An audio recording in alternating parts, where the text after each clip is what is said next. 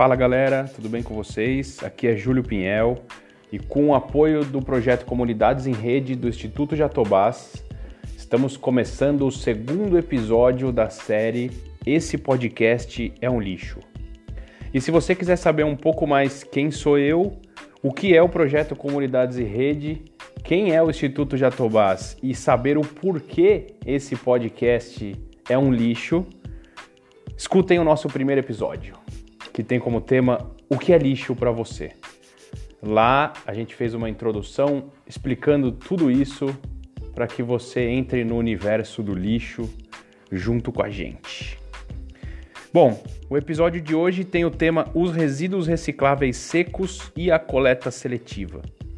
E a ideia desse episódio é eu destrinchar para vocês o que significa um programa de coleta seletiva, desde como ela pode ser feita, quem que faz, a sua importância, assim como curiosidades a respeito da coleta seletiva.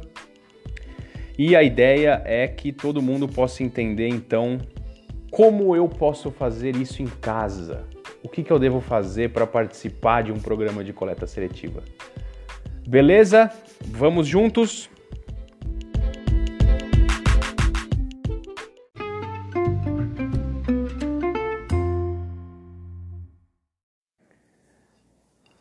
Hoje a gente vai falar sobre os resíduos recicláveis secos e a coleta seletiva. E se você ouviu o nosso primeiro episódio, eu peço alguns segundos de licença para você para trazer alguns conceitos importantes que a gente falou no primeiro episódio, para colocar todos os ouvintes na mesma página, ou colocar todos os ouvintes na mesma onda sonora. Bom, é, no primeiro episódio eu falei que uma forma de classificar os resíduos sólidos é através da sua natureza física. Isso significa que ele ou é seco ou é úmido. Quando eu falo que o resíduo é, é seco, eu estou falando principalmente de papéis, vidros, plásticos e metais. Esses são os resíduos recicláveis secos. Mas a gente também tem parte do nosso resíduo que é úmido. E o resíduo úmido são conhecidos como resíduos orgânicos. Falamos também no primeiro episódio que de tudo aquilo que o Brasil gera de resíduos sólidos urbanos, ou seja, tudo aquilo que eu gero na minha casa de lixo, 30% corresponde a resíduos recicláveis secos. 30% em média corresponde a papéis, plásticos, vidros e metais.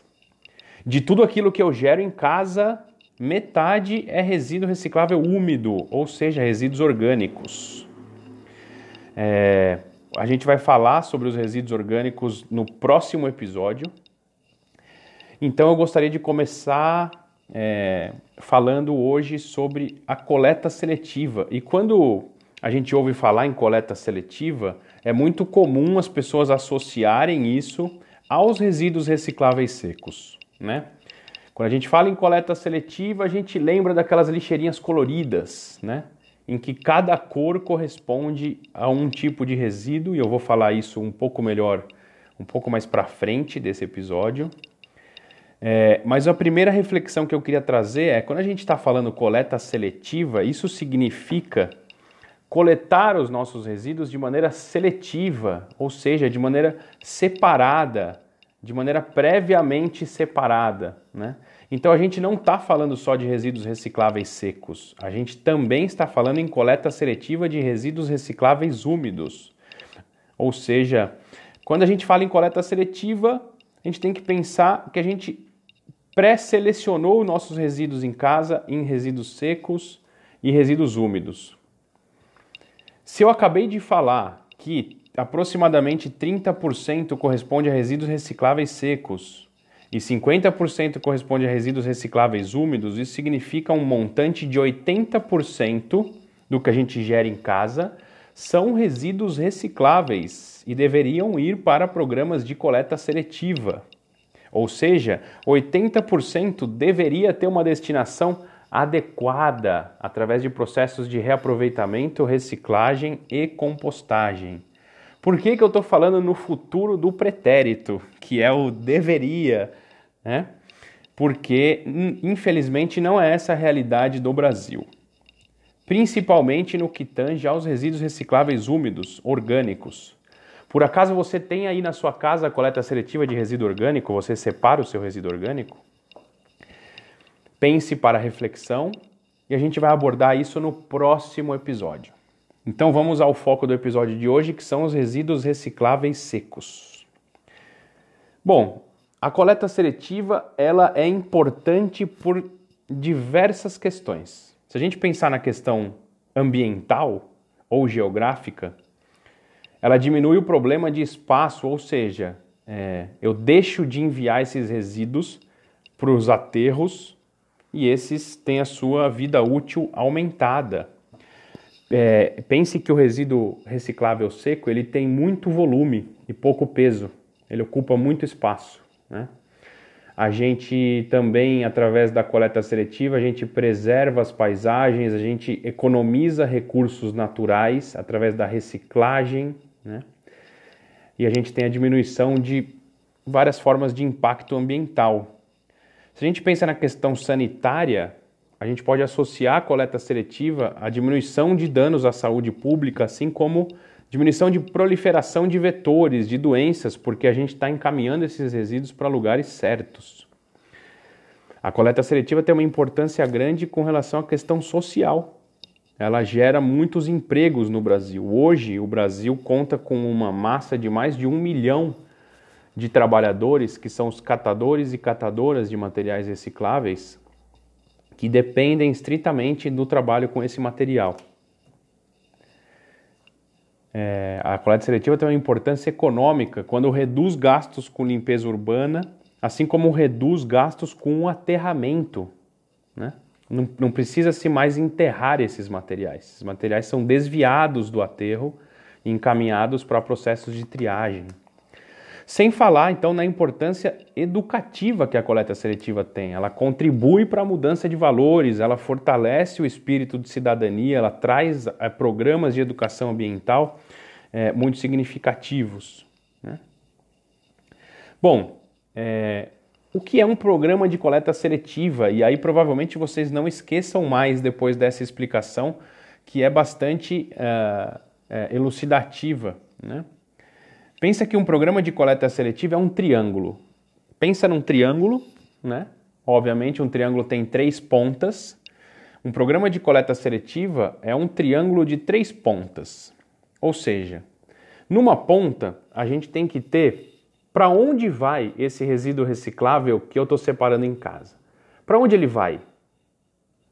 Na outra ponta, eu tenho que ter a gente separando em casa. E na terceira ponta, eu tenho que ter quem coleta o meu, o meu material.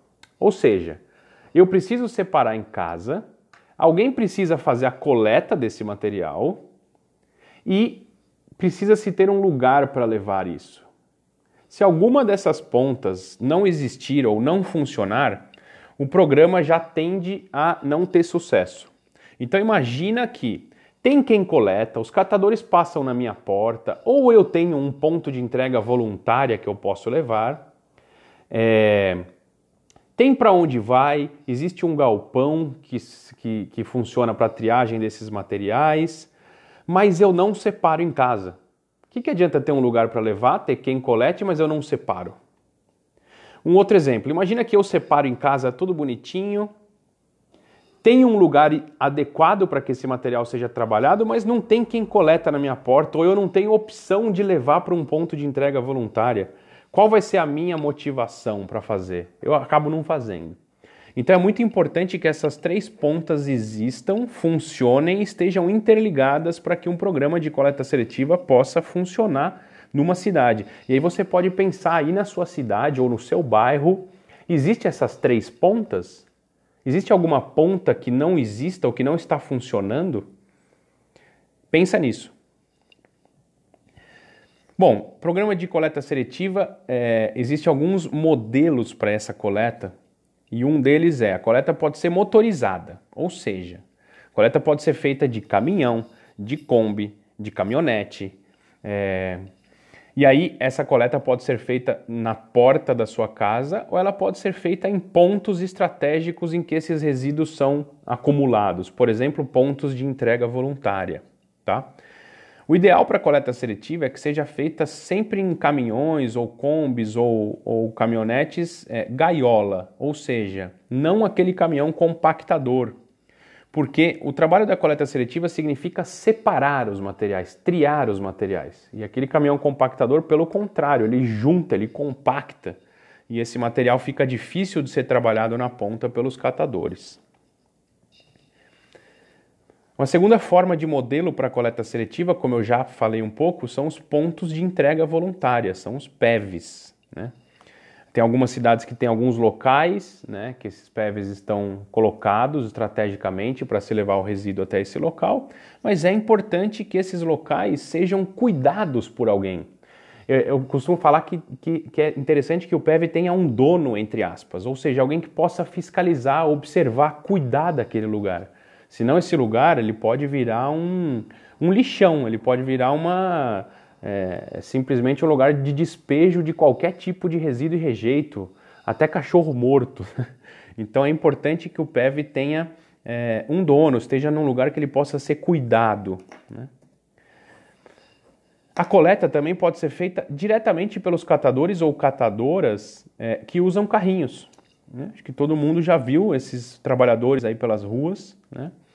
É, e é interessante, nesse momento, fazer um destaque para os catadores e para as catadoras, que são os grandes responsáveis por existir coleta seletiva no Brasil, historicamente. Então, grande, a, a, quase a totalidade dos resíduos recicláveis secos que são coletados hoje, encaminhados para a cadeia produtiva da reciclagem, a gente deve ao trabalho dessas, é, dessas pessoas. Bom, é, a coleta seletiva ela também tem cores. Né? Como eu falei há, há pouco tempo, quando a gente pensa num programa de coleta seletiva, muita gente associa aquelas lixeirinhas coloridas, né? Ou se você vê uma lixeirinha colorida daquela e alguém pergunta para você o que é aquilo, hum, a maior parte das pessoas vão responder aquilo é coleta seletiva. Já existe uma associação, né? Interessante destacar que essas cores elas não são aleatórias, né? Elas foram, de, elas, elas foram definidas pelo CONAMA, que é o Conselho Nacional do Meio Ambiente, na sua resolução de número 275-275, é, que define, por exemplo, que a cor azul é para papel e papelão, que a cor vermelha é para o plástico, que a cor verde é para o vidro e a cor amarela é para o metal. Mas é interessante observar também que nessa resolução do CONAMA, não se define só essas quatro cores para esses grandes tipos, esses quatro grandes tipos de material. Essa resolução ela define diversos outros tipos de cores. Por exemplo, a cor marrom é para resíduos orgânicos. A cor preta é para madeira. A cor laranja é para resíduos perigosos. Vocês já podem ter visto alguma lixeirinha dessa laranja para pilhas, por exemplo. A cor branca é para resíduos de serviços de saúde. Se vocês prestarem atenção, se vocês forem num hospital, numa UPA, num posto de saúde e observar o, o lixo que tem dentro dos consultórios, etc., o saco de lixo ele é branco. É, isso, é, isso é uma legislação. Então existem diversas cores, tá? Inclu, incluindo as quatro cores dos grandes, é, dos quatro grandes principais é, tipos de, de resíduos recicláveis secos, tá? Assim como tem cores, a coleta seletiva tem símbolos. Né? E o símbolo clássico da coleta seletiva são aqueles três triângulos que, que fecham um ciclo entre si. Eles podem ser mais arredondados, eles podem ser mais, é, com, é, mais triangulares, eles podem ser circulares, mas o grande símbolo da coleta seletiva são esses três, é, essas três setas que se fecham num ciclo. Se você observar, nas é, embalagens recicláveis, a grande parte delas tem esse símbolo para falar: opa, eu sou reciclável. E aí, é, queria chamar a atenção para vocês de algumas curiosidades. Uh, o papel, que é a cor azul, existem diversos tipos de papéis. Existe o papelão, né, que são as caixas, enfim, caixa de pizza, caixa de. É, caixa de. enfim, Todo, todo mundo já viu uma caixa de papelão aí. Existe uh, o papel branco. O papel branco é aquele papel de arquivo, aquele papel de, de impressão né? O papel de caderno, o papel de blocos, que é um papel muito fino, tem um bom valor de mercado. Outro tipo de papel são as revistas. Outro tipo de papel, jornal. Outro tipo de papel, papel misto, chamado de papel misto, que, por exemplo, é aquele material é, de, de panfletos que vocês recebem em casa com promoções de supermercado. Né? Bom, se a gente pensar no universo do plástico, então, é, existem diversos tipos de plástico, pelo menos sete. Né? E eu vou falar alguns para vocês. Existe o plástico, que é a PET. Todo mundo já viu e sabe qual que é a garrafa PET. Né? Uh, existe um plástico que é o poliestireno ou polipropileno. São dois tipos diferentes.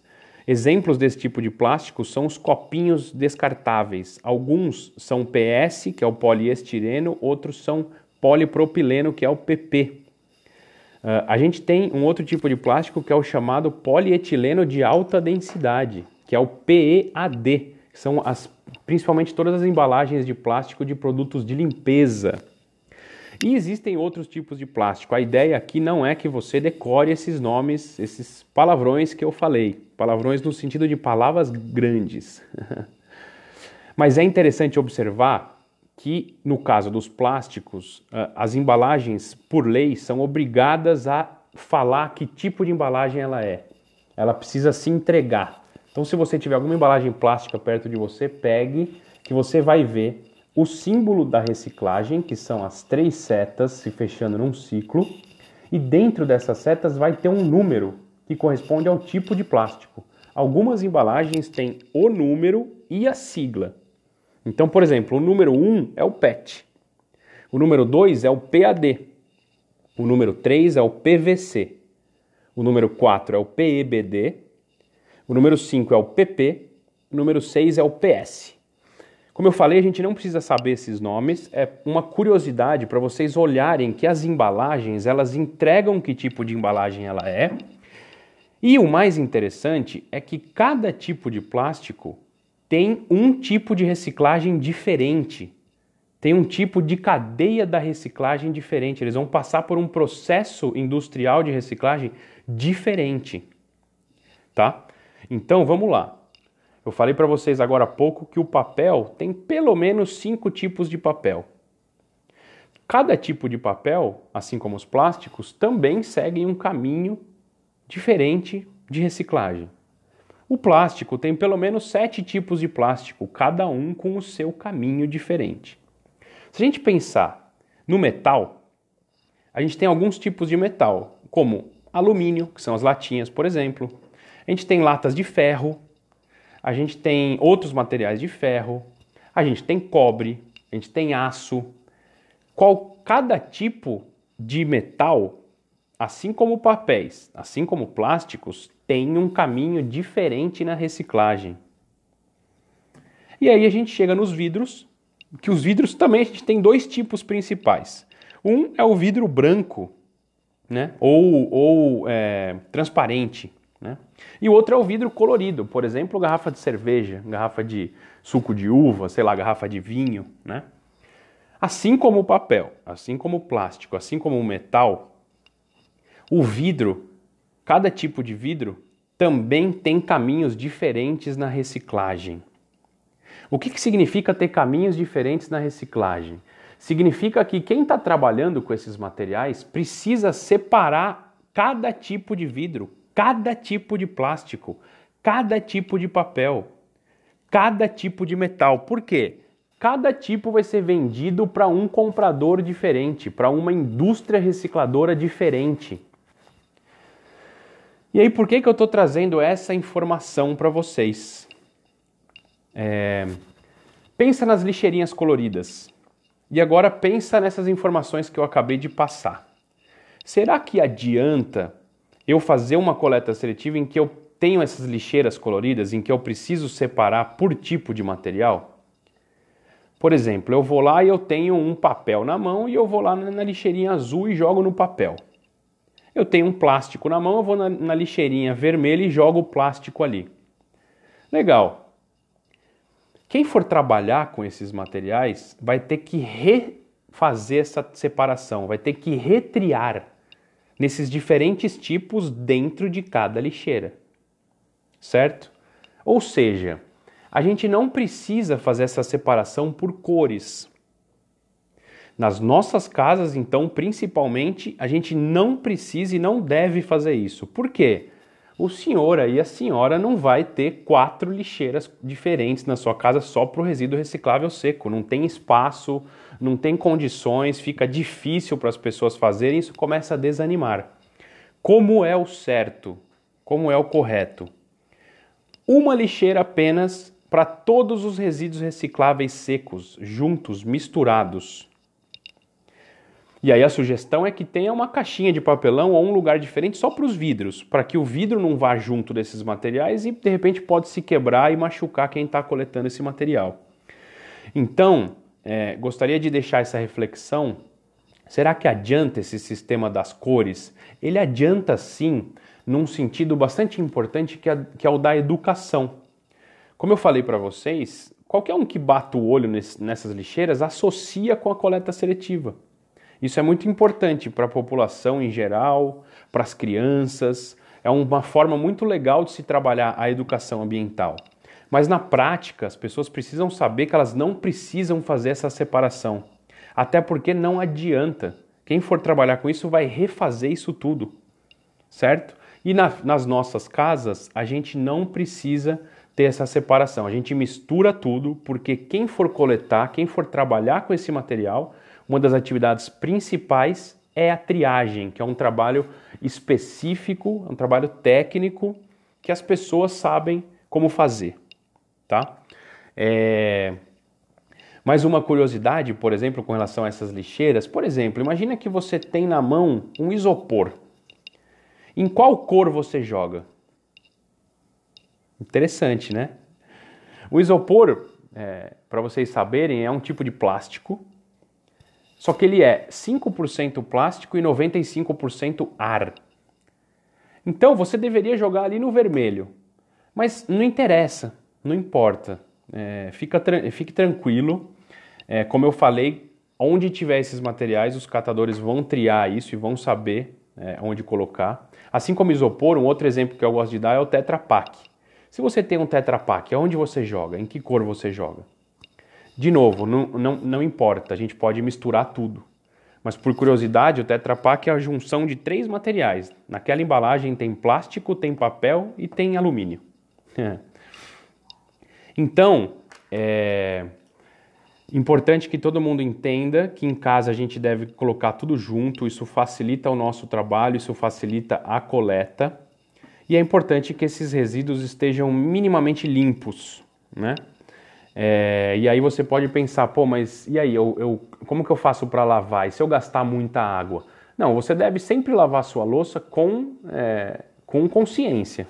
Se você já lava sua louça com consciência, conseguindo economizar água, você vai colocar os resíduos ali junto. E alguns resíduos nem precisam ser lavados, é, que, não, que eles não estão sujos nem engordurados. Outros, uma, uma simples passada de água já é o suficiente. E outros nem precisam ser. É, não adianta, por exemplo, uma. Deixa eu dar um exemplo aqui de um potinho de margarina, por exemplo. É super. É, fica aquele resíduo de margarina que você pode passar simplesmente um papel e limpar ele é, e, e, pronto, ele está ele tá limpo. Então, assim, é bom senso. Se você entender que você vai ter que gastar muita água, por exemplo, tem uma embalagem muito engordurada que não vai ser limpa, deixa aquela embalagem para o lixo comum, para o rejeito. Esquece ela. Né? Então a questão é bom senso. E uma outra dica final: se você tiver alguma dúvida se tal embalagem, se tal material é reciclável ou não, na dúvida, encaminha para a coleta seletiva. Porque quem for trabalhar com esse material vai saber se é ou se não é. Se não for, vai encaminhar para o lixo comum, para o rejeito e vai ser é, destinado adequadamente esse resíduo. Beleza? É, a coleta seletiva é um universo grande de muitas curiosidades, muitas dúvidas. Quem tiver dúvida pode nos procurar, seja pelos chats aqui ou seja é, pelo nosso site que é o www.ciclolimpo.com. Lá tem os nossos contatos. É, a gente vai ficar muito feliz se vocês entrarem em contato com as dúvidas e se a gente puder cada vez mais informar e levar as informações corretas para as pessoas. Bom, esperamos vocês no nosso próximo episódio em que a gente vai falar sobre os resíduos orgânicos e a compostagem. Beleza? Um abraço, obrigado pela companhia.